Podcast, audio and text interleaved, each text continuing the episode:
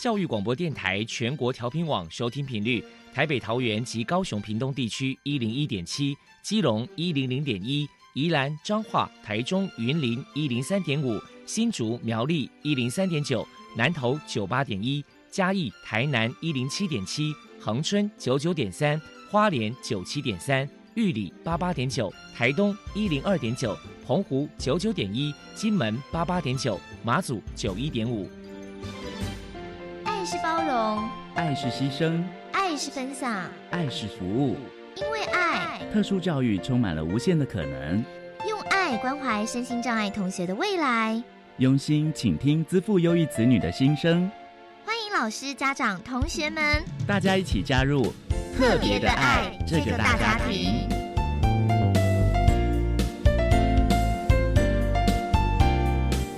本节目由教育部学生事务及特殊教育司指导，国立教育广播电台监制，欢迎收听。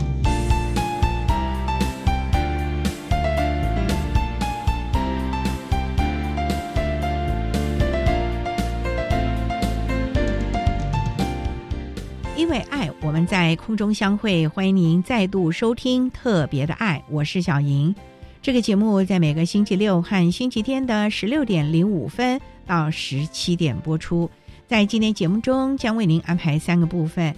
首先，在“爱的小百科”单元里头，波波将为您安排“超级发电机”单元，为您邀请台北关怀盲人教育协会的理事长汤国基汤理事长。为大家说明台北关怀盲人教育协会的相关服务，希望提供家长、老师还有同学们可以做参考。另外，今天的主题专访为你安排的是“爱的随身听”，为你邀请中山医学大学视光学系的郑静莹教授为大家说明换一种学习策略及方法，含各教育阶段视觉障碍学生教学的相关经验，希望提供家长、老师还有同学们。可以做参考。节目最后为您安排的是《爱的加油站》，为您邀请获得一百零九年优良特殊教育人员荣耀的台中市私立惠民育幼院的黄慧清老师，为大家加油打气喽！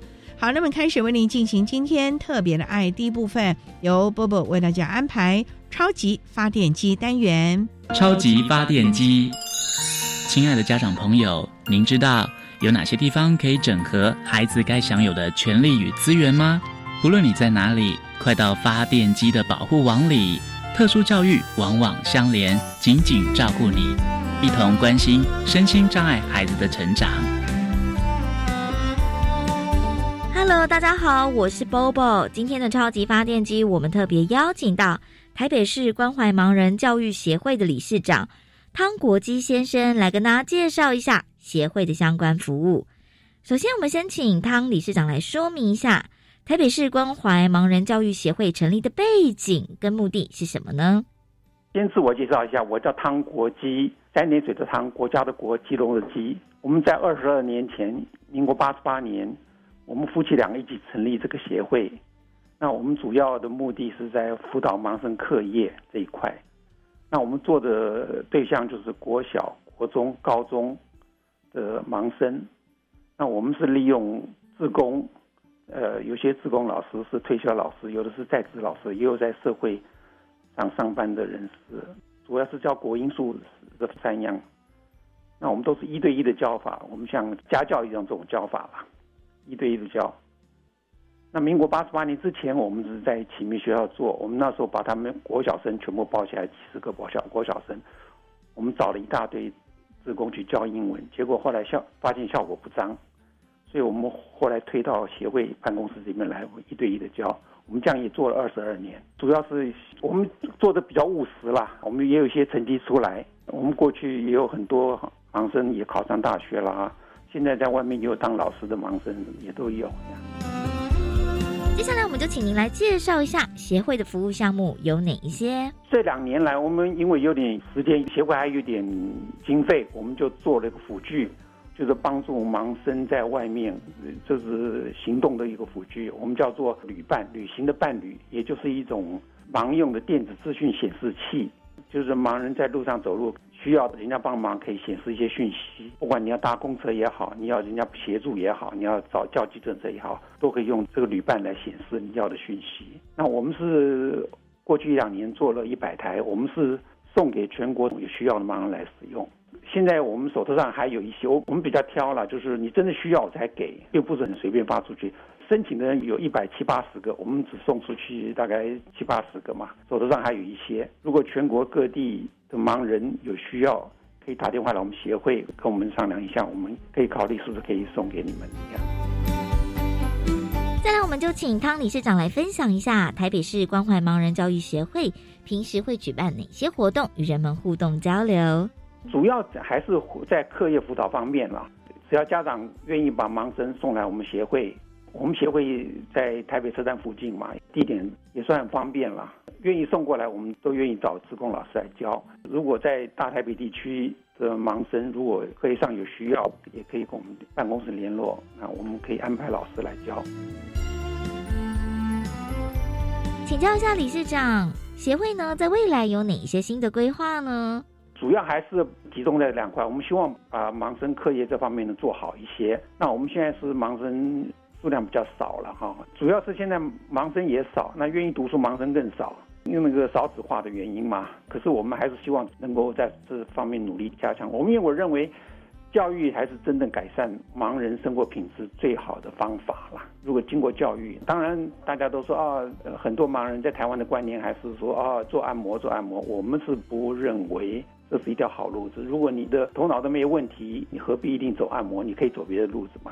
我们过去辅导的盲生，有做老师的，有在非营利事业机构上班的，也有，也有在公家机关上班的，也有。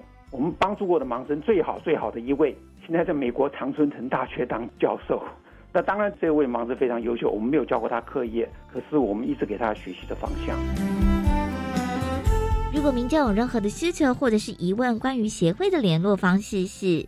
协会是在台北车站附近，我们在怀宁街，就是二二八公园附近，可以跟我们打电话。我们电话是台北的电话零二二三七一二三九一。如果我我不在，会有人接电话。只要只要留下电话，我一定会回电话。无论你要你孩子们需要我们帮忙课业，或者是需要我刚刚讲旅伴这个辅具，都可以打这支电话来。接下来，我们请教一下汤理事长，请您来谈一谈台湾的视障教育在目前还有哪些需要改进的空间呢？台湾这边视障教育，因为台湾这边政策啦，就是完全有保护政策啦，就是你盲人可以有特别的考试啦，或者是可以优惠啦，或者是什么样的，这是一个理念啦。其实我个人是有不同想法了。别的国家有的国家是盲人要跟一般人竞争嘛，保护政策下有好有坏了哈。缺点是很多社会上人知道哦，盲人都是保护出来的。哦，虽然你是清大毕业的，你有清大毕业证书，那你的毕业证书跟别人清大毕业证书，在我讲来就是叫做重量不一样啊。因为人家都知道你是优待出来的嘛。那有些学校还甚至教授们也都随便让你过嘛，有学到没学到都让你过，让你毕业。很多盲人出来以后，真正的有没有学到东西呢？另外一回事。可是我知道，在美国那边是完全要靠自己努力。那目前台湾这种保护政策，就有一些很优秀的盲人就很吃亏。因为像我，我有个学弟，他是考上国际的精算师考试，他有国际的精算师证照，可是找工作，人家连面试的机会都不给他，就认为他啊，你们台湾的视障者都不行，都是保护出来的，就是有好有坏了。我跟你讲，保护政策就是这这种状况。谢谢李市长提供给我们不一样的思维。再来，我们请您破除一下一般大众对于视障教育有哪一些错误迷思。很多家长就是认为啊，视障生都不能教，尤其很多有些视障生数学非常差，都认为数学不能教。其实数学是应该是从小家里家长就应该跟孩子们以游戏方式一直玩，从小就可以教。像我自己的小孙子两岁，已经一二三四一直可以数上去了。而且他还懂这个意义了，就是家长要以玩的方式来带他们，那他就不会怕这些数学。我跟他们讲，我你很简单嘛，你爬楼梯你就一二三四这样慢慢走，一就数上去，久了以后就慢慢倒数下来。反正你这种都是游戏方式，你就可以跟孩子一直玩，那他孩子也不会觉得说哦我在学数学。孩子跟你玩，那孩子不知不觉中就学到一些东西。那个数学还是可以学，因为脑子没有问题。我们只是视障，眼睛不好而已。我个人是视障，也也是三十几年了嘛，所以我是觉得孩子都可以学，脑子没有问题都可以学，只是家长愿不愿意教，就是这样。最后，您还有什么样的想法想要传达的呢？我是觉得教育了还是最好改善视障生活最好的方式。孩子不管怎么说都应该好好去念书。那我们过去有些孩子啊，我愿意教你，你来念书。他说我不要，我说为什么？他说我弹钢琴就好了，我做按摩就好了。我说你就是要做按摩，你又是弹钢琴，你知识还是要增长，还是要人际关系这块必须要努力嘛。就是说你知识要丰富，人际关系才会好，并不是说哦，我只懂我弹我的钢琴，我做我的按摩就好了，不是这个样子啊。人际关系一定要好，这是很重要的。那人际关系要好，你知识一定要丰富，就是这样。所以。不管怎么说，读书是一定重要，学习这些知识都很重要。我个人每天要听十几二十个钟头的国外的资讯，我可以确定我自己在资讯方面我是很跟得上时代的啦。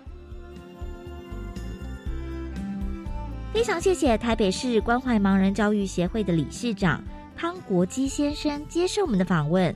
现在我们就把节目现场交还给主持人小莹。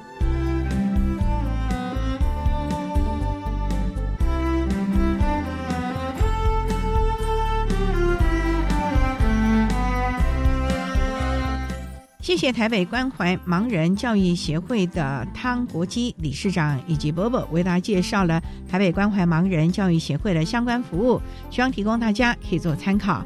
您现在所收听的节目是国立教育广播电台特别的爱，这个节目在每个星期六和星期天的十六点零五分到十七点播出。接下来为您进行今天的主题专访。今天的主题专访为您安排的是《爱的随身听》，为您邀请中山医学大学视光学系的教授郑静莹郑教授为大家说明换一种学习策略及方法，谈各教育阶段视觉障碍学生教学的经验，希望提供家长、老师还有同学可以做参考。好，那么开始为您进行今天特别爱的主题专访，《爱的随身听》。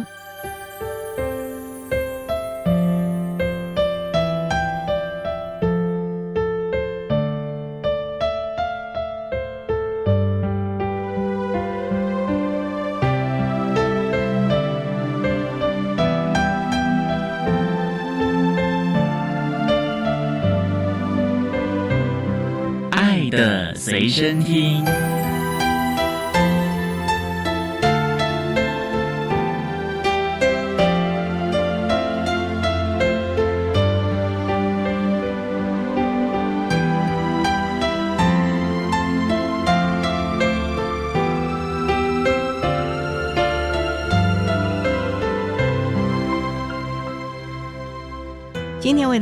邀请中山医学大学视光学系的教授郑静莹郑教授，教授您好，是您好。今天啊，特别邀请教授为大家来说明换一种学习策略及方法，谈各教育阶段视觉障碍学生教学的相关经验。那刚才郑教授我们介绍是中山医学大学的视光学系啊，那请问中山医学大学是在什么地方啊？中山医学大学在台中。很多人会把它误认为它在高雄，其实中山大学跟中山医学大学是不一样的。我们在台中市目前是在南区，这个地方其实还蛮方便的，因为现在台中发展的很快，好像我们学校旁边就有台铁，然后还有捷运，在过去又有高铁，所以我们现在是号称。三铁共构的学校，交通上是很方便的。对，我记得我曾经搭过台铁，那一站叫大庆站。对对对。不过呢，教授，我们刚才介绍视光学系，这是什么样的一个学系啊？嗯，您有听过吗？之前没听过哎。我应该要这么说，我在进视光学系教书之前，我也没有听过，也没听过。是是是，这个很特别。我是真的进到视光学系才去了解。视光学系到底是什么样的一个科系？为什么我会进到视光学系？很特别，因为我是念特殊教育的，我也是专门做视觉障碍类的学生。在某一年，视光学系当时的系主任打了一通电话给我，我后来才知道，原来视光系他们当时想要弄一个法案，那个法案就是我们现在已经通过的验光人员法。那验光人员法里面有一个职业项目，就是做低视力服务。所以当时系主任打电话给我的时候，我才知道哦，有这样子的一个科系，这个科系居然跟我们特殊教育是有交集的。所以其实我也很好奇。然后当时因为系主任的邀约，我就来到中山医学大学任教。到现在我已经十四年了，哇，蛮久了。所以这个学系也成立十四年以上了。他民国八十八年就成立了。哦哟，那么久哦。是，所以其实是。一个之前我不是很清楚，那现在因为我进来很久了，所以我现在对视光系是非常的了解。哇，那教授趁这个机会跟大家介绍视光学系，意思就是配眼镜的一个学系吗？配眼镜是大宗，我们所有系上的学生他们会有八成未来就业的场所是在现在的眼科跟验光所，当然。不是全部都做这个，因为我当时也很好奇，视光学系到底跟我们特教怎么连接哈？那其实有少数的学生，他们并不一定会做这个比较大众、比较热门的领域，譬如说像低视力这个部分，其实是有人在做的。还有一些像我们最近发展的视觉训练的领域，其实也有人在做。我们系上其实还蛮特别的，就是我们系上有生医类的老师，生物医学，生物医学啊，对他们手上栽培出来的学生会去生技药厂工作。哇，所以视光也有关了。有有有，那他们做的当然就是跟眼睛，譬如说吃什么对眼睛比较好。哦，所以生医类的跟视光有关，大概是在做这个。那我们系上还有一个比较特别的领域，叫做光电类。光电。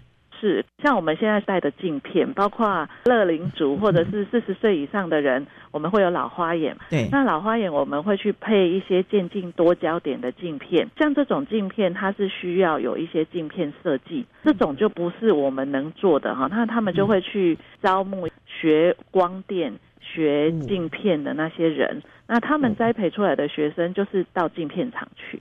比如说比较常听到的，像欧亚啦、伊思路啦、全视线癌，这个都是。所以学生的出路发展非常多元了哦。是我后来才觉得，哎，视光系是一个很特别的科系。那包括我们系上也有一些老师，他们在美国跟加拿大，他们叫做视光医师。在台湾因为没有视光医师，所以他们在台湾就没有医师的。一个未接执照，所以他们就到学校来教书。所以他们在国外这个领域是发展的很好，只是在台湾一直没有发展出来，有待大家努力啊。对对。不过呢，听郑教授这样说明，发觉中山医学大学的视光学系前景啊，非常的灿烂啊。好，那我们稍等啊，再请郑教授为大家说明各教育阶段视觉障碍学生教学的相关经验。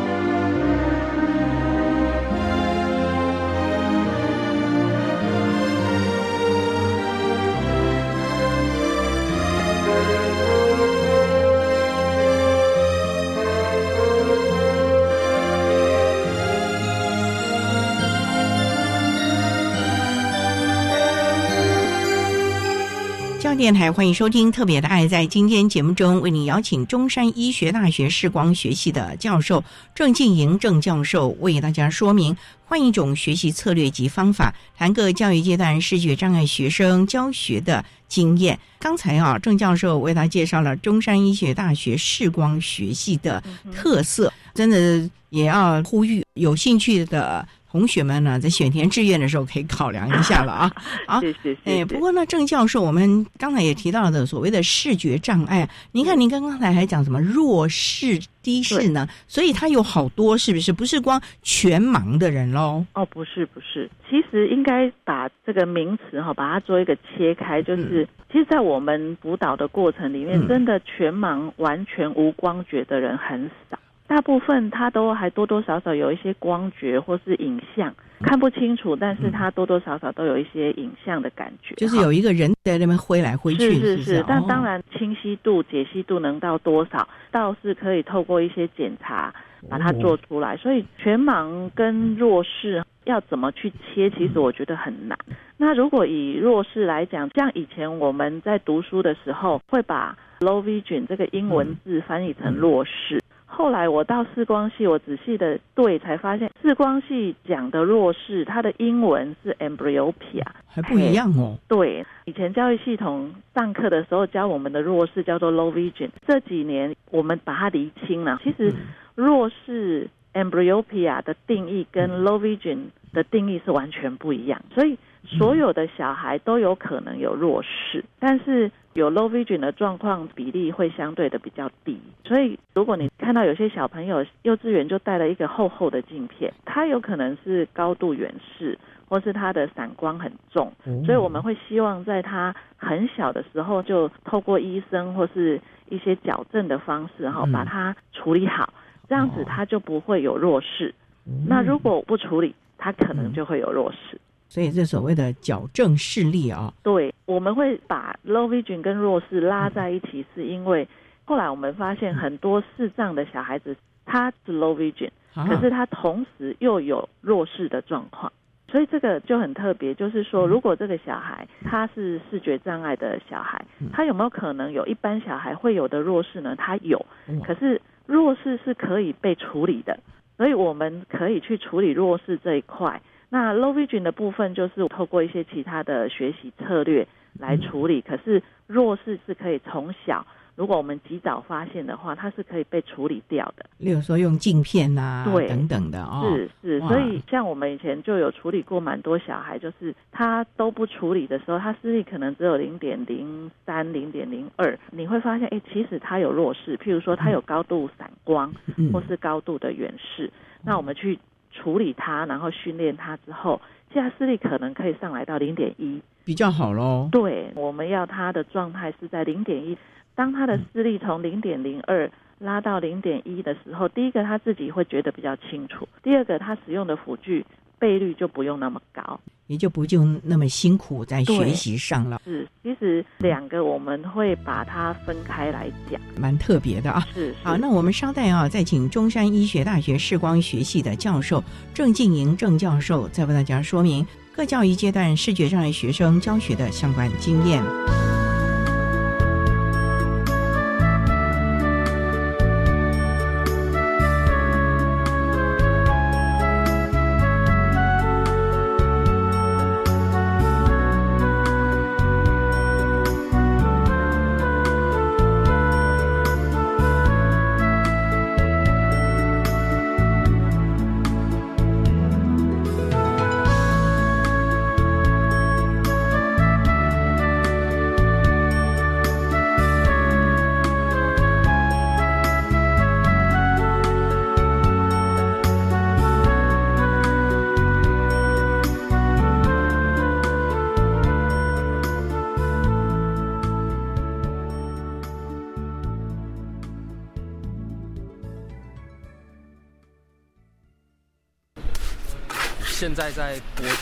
浆，就是过一块整砖的量，让它炸一下，然后要确保它每个面都有在油里面。继职教育让人有无限可能，他们都说，继职让我翻转人生。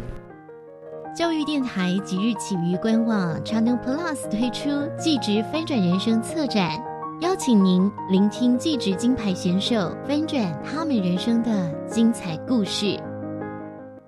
我是属于哪一颗星球呢？交流星球或创意星球呢？还是科技星球呢？到梦想银河技能直多星常设展，就可以测出自己所属的星球。透过展览与体验活动，可以发现自己就是那颗最闪耀的巨星，也可以以此作为未来选择科系的参考。在国立公共资讯图书馆，即日起展到十二月二十六号。我要参加。以上广告是由教育部提供。投了履历没有下文，没面试通知，不知道下一步怎么做。现在就是改变的机会，上百个求职机会等你来选。现在就上台北市劳动力重建运用处官网，让重建处陪你一起支持身心障碍者就业，打造共融友善的职场。即日起来找工作，还能抽 Apple Watch、AirPod 等大奖哦。以上为台北市劳动力重建运用处广告。管那么的水，落嘎西木啊！大家好，我们是 OK 合唱团。您现在收听的是教育电台。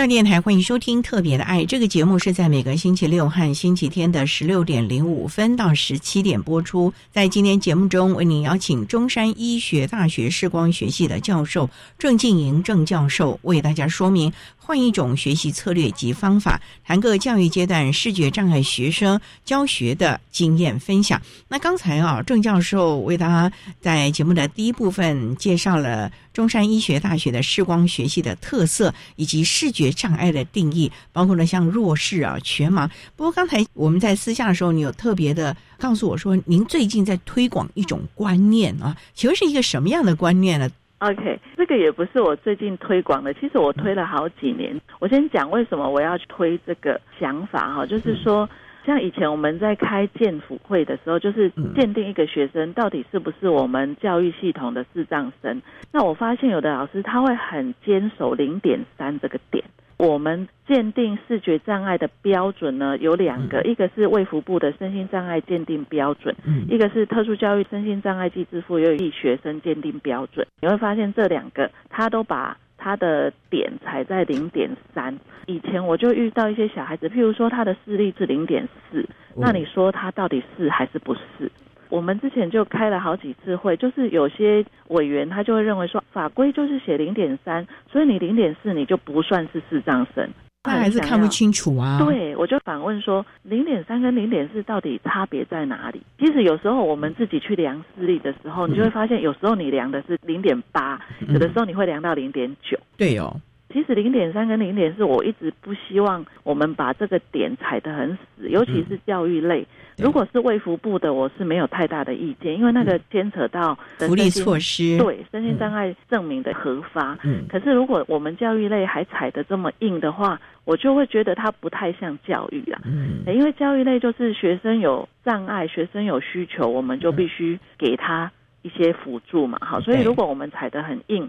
就不太像是教育类应该做的做法，所以其实，在过去几年，我们有几位老师，像我的老师是齐昭安老师嘛，哈，我还有很多老师，像张千惠老师跟庄素珍老师，都是我的老师。那他们从民国八十几年的时候就推的一个概念是。功能性视觉评估，还有一个叫学习媒介评估。它的概念就是你不要踩得那么硬。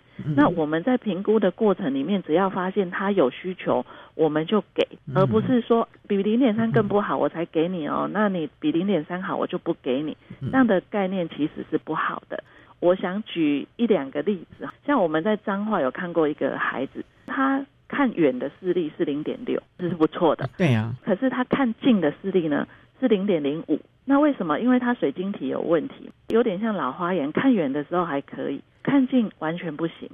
可是他在医院，医生帮他量的视力都是看远的。像我们去医院量视力都是看远，对啊，都是远远的看呐。是，所以以他这样子的视力，他是拿不到身心障碍证明的。但是你看这个小孩，其实他是要看书的。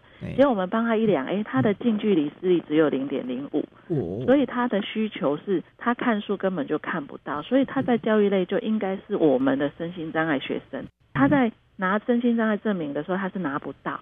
可是，在教育类，我们要看的是比较广的这个。真的是我一直想告诉大家，踩在零点三不是一个很好的点。像刚才小莹有提到视野的问题，我们去年在台南有接到一个学生，那个学生他读到国二、国三的时候才青光眼。那青光眼他有一个比较先前的征兆是，他的视力其实有时候会不错，但是他视野会缩得很小。这个孩子有一个问题，就是他有一只眼睛已经没有看到了。另外一只眼睛视力还不错，有一点零零点八，可是他视野很小，可是他又没有小到可以拿到身心障碍证明的标准。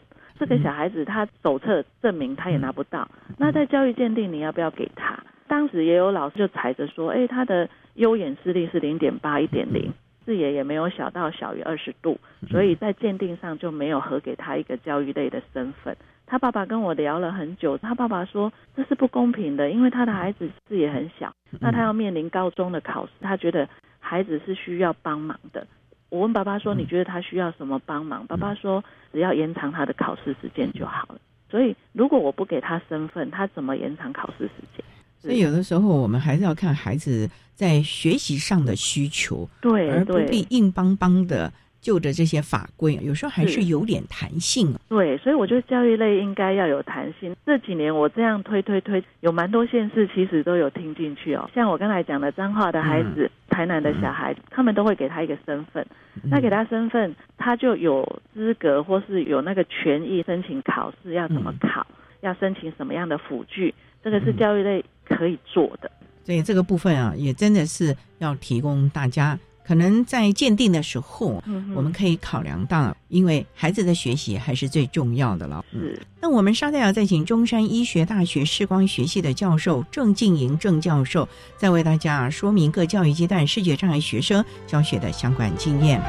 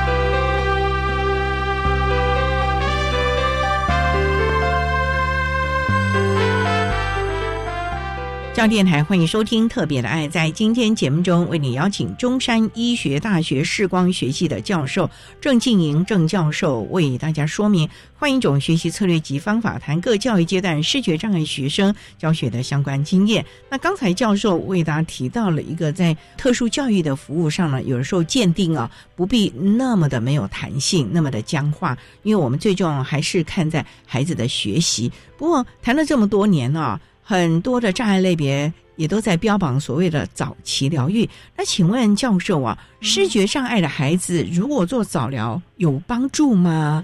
因为他的视力大概也没办法恢复了，了不起戴个眼镜啊，可以矫正一下而已啊。是早疗一直是我们想要推广的东西，为什么呢？其实眼睛哈，眼睛是一个很神奇的构造，眼睛它其实跟我们身体的平衡感是有关系，平衡感跟耳朵、眼睛跟大脑都是有关系。那如果我眼睛不是非常 OK 的情况下，平衡感就会出问题。再来，我们有十一种感官知觉，如果没有太多的眼睛回馈，譬如说刚才讲的平衡感，或是我们的本体觉，其实就会出问题。哇！好，所以一般来讲，我们会希望在他很小的时候，如果他眼睛这个问题就发生，他就没有机会建构我们所谓的平衡觉或是本体觉，那我们就会希望在他很小的时候就给他一些训练，给他一些刺激。那让他可以靠其他的感官知觉，把眼睛回馈没有培养出来的，把它训练出来。早疗在很多领域它是推广的很好，因为我们可能就会有一个误会说啊眼睛不好，那就是没救了。所以我们要做什么早疗呢？其实他的早疗大部分会跟很多治疗师或是跟很多学前的老师是很有关系的。所以早疗的概念，其实我觉得跟养一般的小孩是一样。其实很多人认为说早疗哈，如果以智障的小朋友，是不是早一点教他点字，早一点教他一些我们所谓的核心课程？这个当然很重要哦。像我以前的个案呢，就是如果他从幼稚园就开始学习这些技能，你会发现，当然他后面的。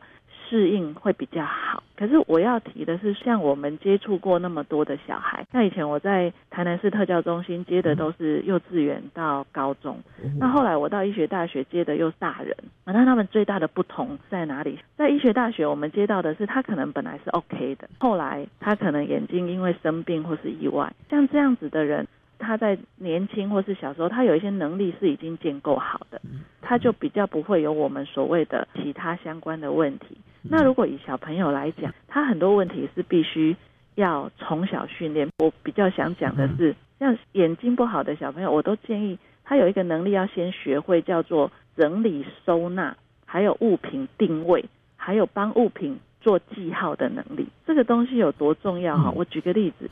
以前我们有一个个案，是我们从小看到大的。他是一个父母比较保护的小孩，父母会帮他做好多事情。那这个小孩其实他很聪明，他忙用电脑啦、点字啊，什么都学得很好。可是他就是这个收纳整理的能力是很不好。他从小他就会说：“妈妈，你可以帮我拿什么吗？老师，你可以帮我们拿什么吗？”那我们就会很任劳任怨的把东西拿给他。可是你会发现。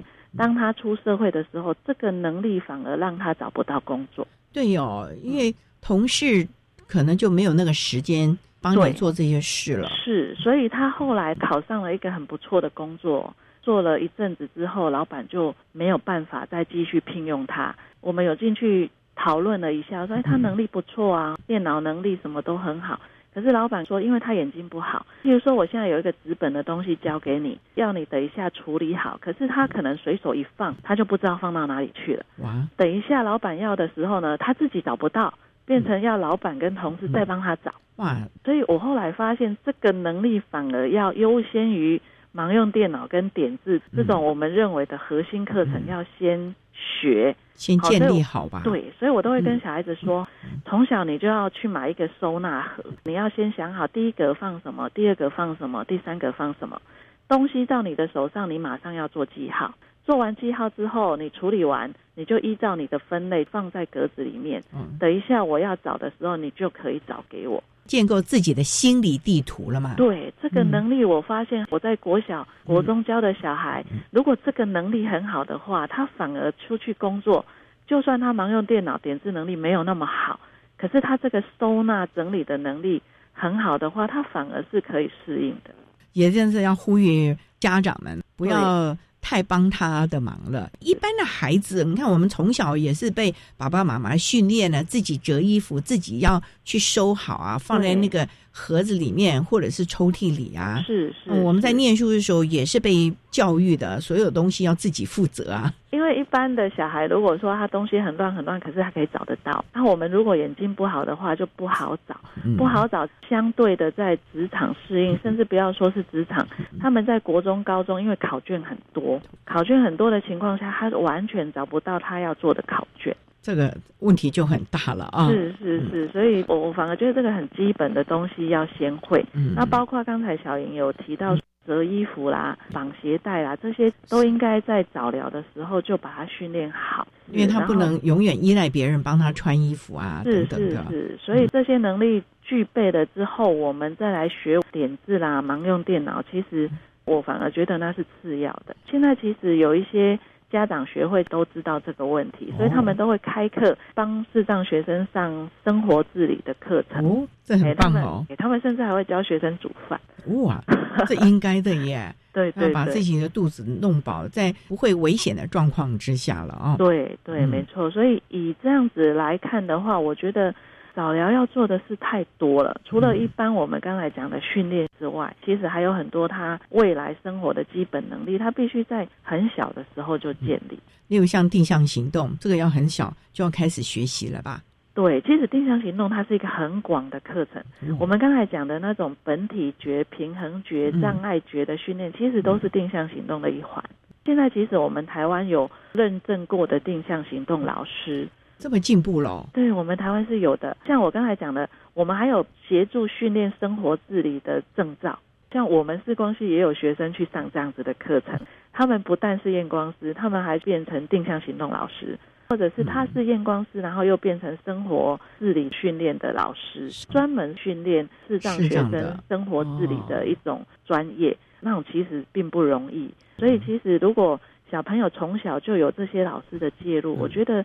他未来会活得还不错啦，更自在、更悠游。对对对，所以点字啦、盲用电脑，它又更次要一点哈，就是在生活自理、收纳、定向之后，才是我们要的。所以啊，急迫性啊，还有。需要性啊，其实是有顺序的，所以在早期疗愈的时候呢，要跟专家们讨论哪一个是最先必须要注意到的。那郑教授今天这样的一个说明啊，我觉得也要提醒我们所有的家长，甚至于家长协会了啊。好，那我们稍待啊，再请中山医学大学视光学系的教授郑静莹郑教授，再为大家说明各教育阶段视觉障碍学生教学的经验。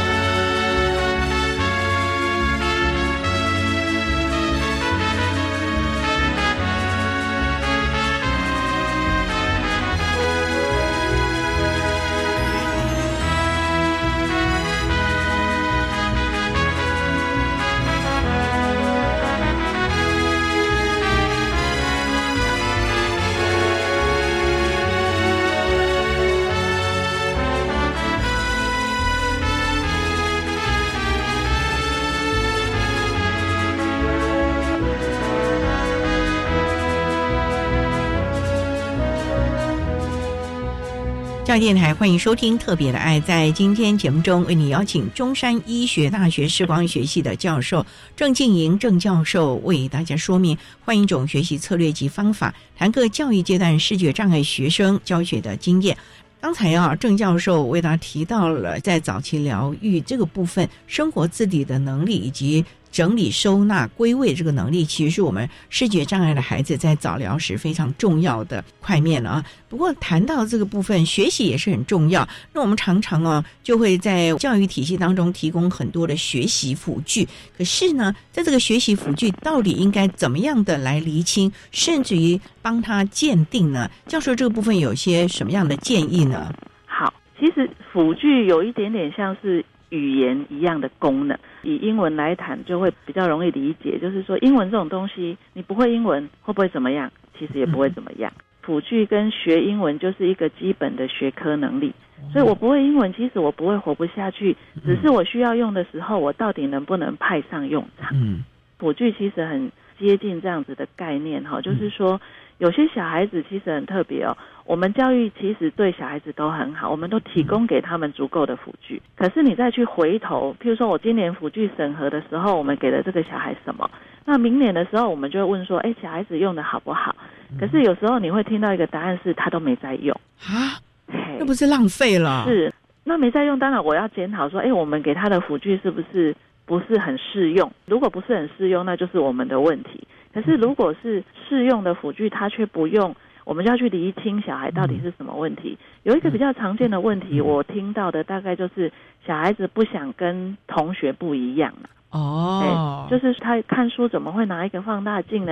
他的教室座位怎么会摆一台扩视机？那当然，这个是导师班级经营要跟其他同学训练的哈，就是说。有的同学就会很调皮的去弄你的辅具，对，有的同学会去问这个辅具到底是做什么，他们不要用，这是一个原因。那第二个他们会觉得麻烦，我就说，可是你不用，你又看不到黑板，他就说我用用听的就好了。可是听还是没办法啊。对对，所以我都会常常跟小孩子说，辅具这种东西就跟语言一样，你越大学你会越痛苦，小时候辛苦一点把它学会，你就会非常的习惯使用它。所以，像辅具，我也是有在推广这样子的概念，就是说，像以弱视、低视力的辅具，比较常听到的叫做放大镜跟扩视机。那你会发现，大家比较想用扩视机，为什么呢？扩视机可以放很大的倍数，然后扩视机好像又可以变颜色。可是我都会想要推广一个概念是，扩视机其实有它的缺点哦，放大镜有它的优点。嗯，那如果你今天带了一台扩视机去 Seven Eleven 买东西。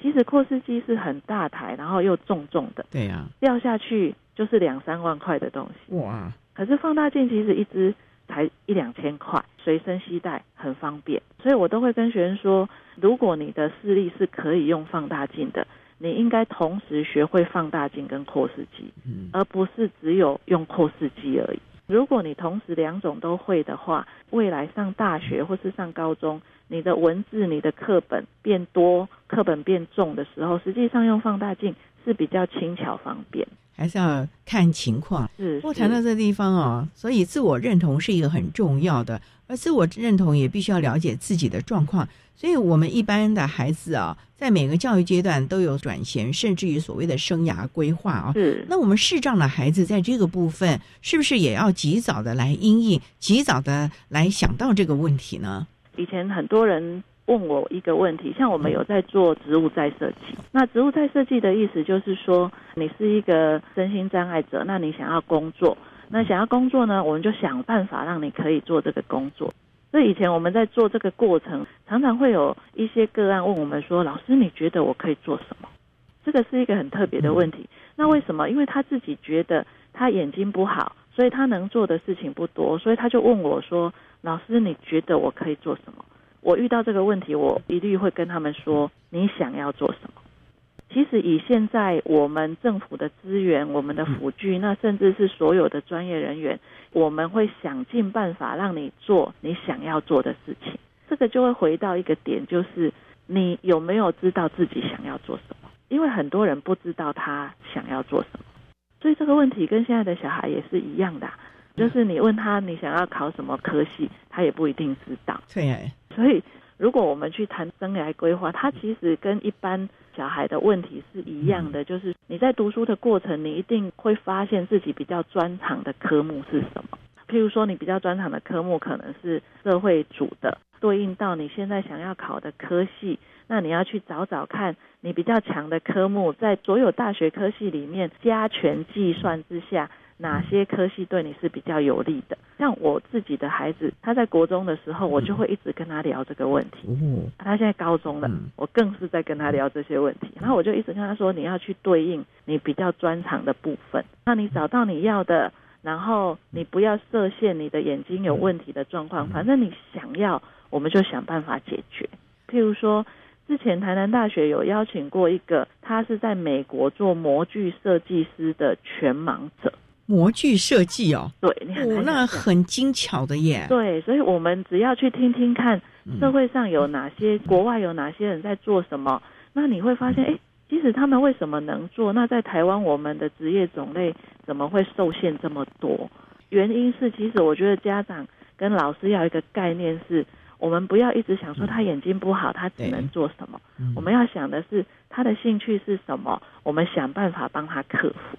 他的兴趣、他的优势能力以及性向生涯的规划，就要从小慢慢的探测，慢慢的去理解了。对，所以啊，我们真的不要自我划线啊，我们应该要有无限的可能。重点就是我们从小在早疗，甚至于每个教育阶段，在家庭和学校，甚至于整个社会上，如何建构我们孩子在心理层面这个部分，能够自我认同。乐于学习，我觉得这才是一个非常重要的我们特殊教育该去努力推行的部分了啊！对，那我们今天啊也非常的谢谢中山医学大学视光学系的教授郑静莹郑教授为大家说明换一种学习策略及方法，各教育阶段视觉障碍学生教学的经验。非常谢谢郑教授的说明还有呼吁，谢谢您。嗯，谢谢。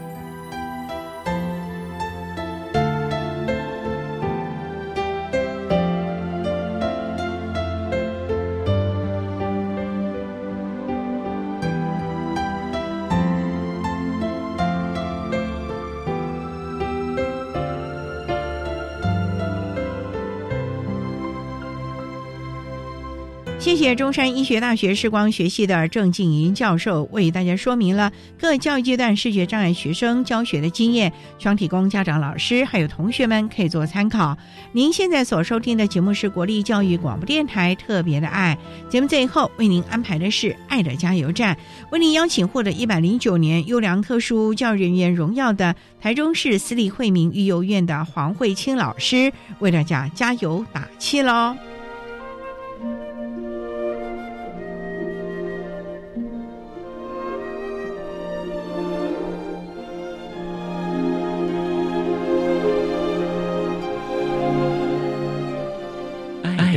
加油站。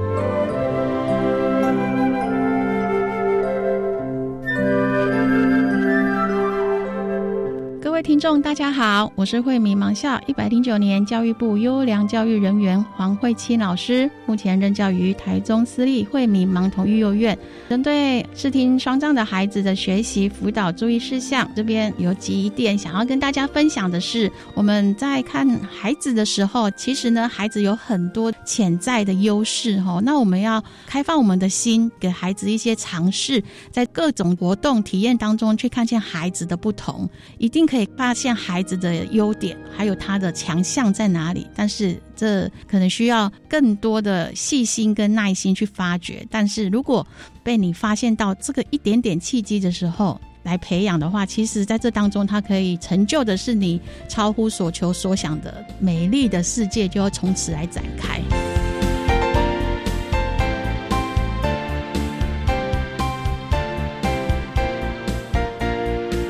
今天节目就为您进行到这，感谢您的收听。在明天节目中，为您邀请获得一百零九年优良特殊教育人员荣耀的台中市私立惠民义幼院的黄慧清老师，为大家分享寻觅最优势的学习策略及技巧，谈国小教育阶段视觉障碍学生学习策略及学习辅具运用的策略，望提供家长老师可以做参考了。感谢你的收听，也欢迎您明天十六点零五分再度收听特别的爱。我们明天见了，拜拜。